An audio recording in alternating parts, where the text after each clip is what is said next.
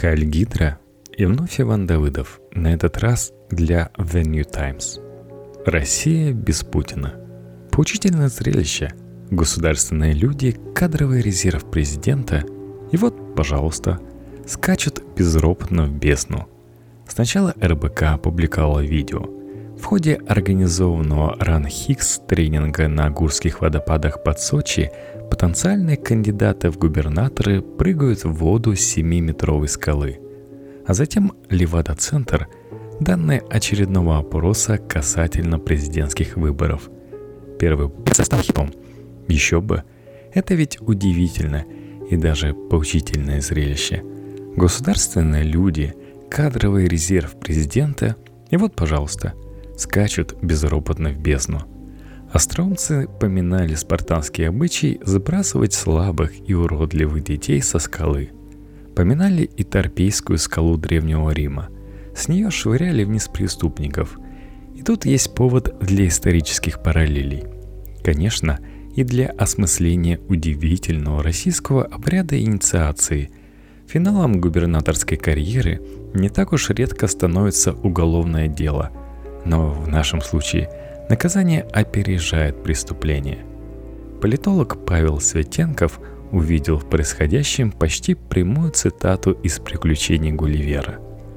В Лилипутии издавна существовал такой обычай. Когда кто-либо из министров умирает или уходит в отставку, несколько кандидатов на его место просят разрешения императора развлечь его пляской на канате. В большом зале дворца Высоко над полом натягивают канат. На нем начинаются пляски и прыжки. Тот, кто выше прыгнет и при этом ни разу не упадет, занимает освободившееся министерское кресло. Время от времени император заставляет прыгать на канате всех своих советников, чтобы проверить, не утратили ли свою ловкость люди, помогающие ему править страной.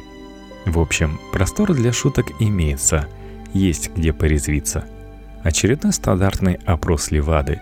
За кого бы вы проголосовали, если бы президентские выборы состоялись в ближайшее воскресенье? Но против никакого ажиотажа не вызвал. Оно и понятно. Там же все ожидаемо. Путин непобедимый и недосягаемый. За него 52% опрошенных. У ближайших конкурентов Владимира Жириновского и Геннадия Зюганова по 2%. У Алексея Навального – процент. Прочие меньше, чем единица. Прочие, кстати, это Медведев, Явлинский и Шойгу. Но там есть еще одна табличка, как раз нестандартная, с вопросом о том, за кого голосовали бы россияне, если бы Путин на выборы не пошел. Тут чуть интереснее. В лидеры выбивается Медведев с 8%. Шойгу и Жириновский, у них по 6, обходят Зюганова – 4. Навальный удваивает результат – Явинский уже не меньше единицы. У него твердый кол.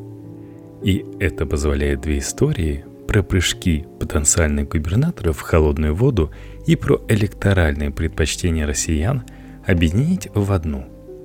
Про то, что новые в Рио технократы выглядят как братья-близнецы, тоже ведь много шутили. Но важнее не сходство очков и стрижек – Важнее, что если не брать в расчет пары исключений, все они совершенно случайные люди для регионов, которыми теперь будут править.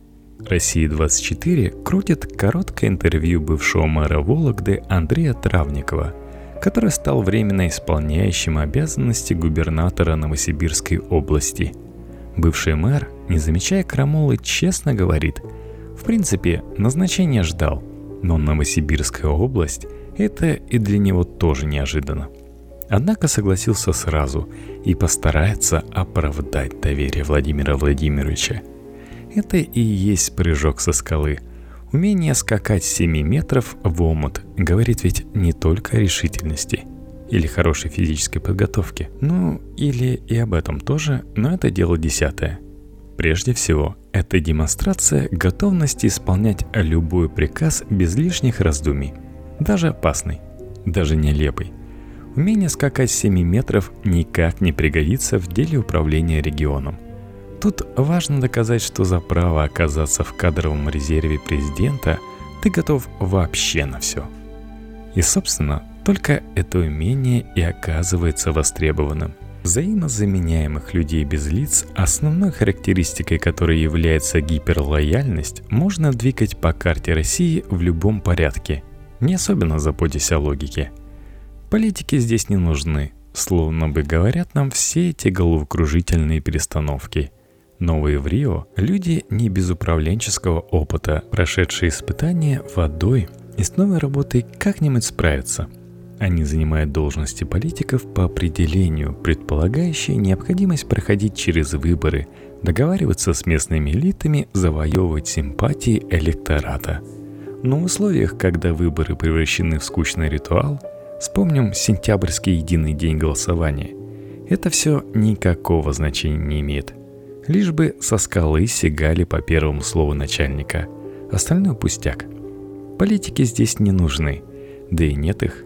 Как раз про это результаты опроса Левады о выборах без Путина. Никто из самых заметных в стране людей, занимающих важнейшие посты, не вылезающих из телевизора, не имеет и 10% сторонников. Действующий в условиях невероятного прессинга Навальный, который в телевизоре персона нон-крата зато не вылезает из КПЗ, даже и сейчас может конкурировать с ними почти на равных – Особенно если прикинуть, сколько людей из числа опрошенных не решается явным образом выразить свои симпатии и подстраиваться под нужный ответ. Это ведь сторонникам Жириновского, к примеру, можно объявить себе без всякого риска. Сторонникам Навального, возможно, уже нет. В предыдущем сентябрьском опросе о президентских выборах социологи Левада поставили эксперимент. Включили в гонку несуществующего кандидата Андрея Семенова – которого якобы поддерживает Путин. Несуществующий Семенов порывал реальных конкурентов в клочья.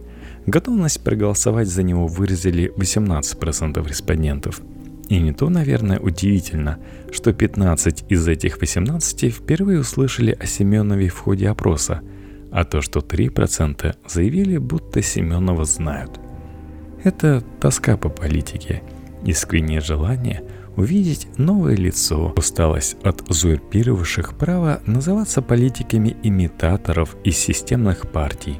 Выборы близятся, момент рубежный. Есть повод подвести итоги. Итоги работы Путина над политической системой и в видео РБК и вопросе Левады. Политик в стране один. Право заниматься политикой оставлено одному человеку. Население с этим смирилось, хоть и ощущает – Слово понимает слишком здесь оптимистично. Некоторую неправильность происходящего.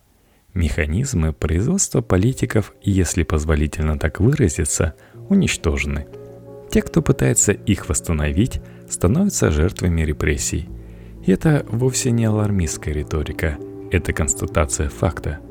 Путин в политической пустоте, и благодаря его же стараниям эту пустоту просто неким заполнить а знаменитый афоризм Вячеслава Володина «Есть Путин и есть Россия», «Нет Путина, нет России» приобретает, вопреки воле автора, довольно мрачную окраску.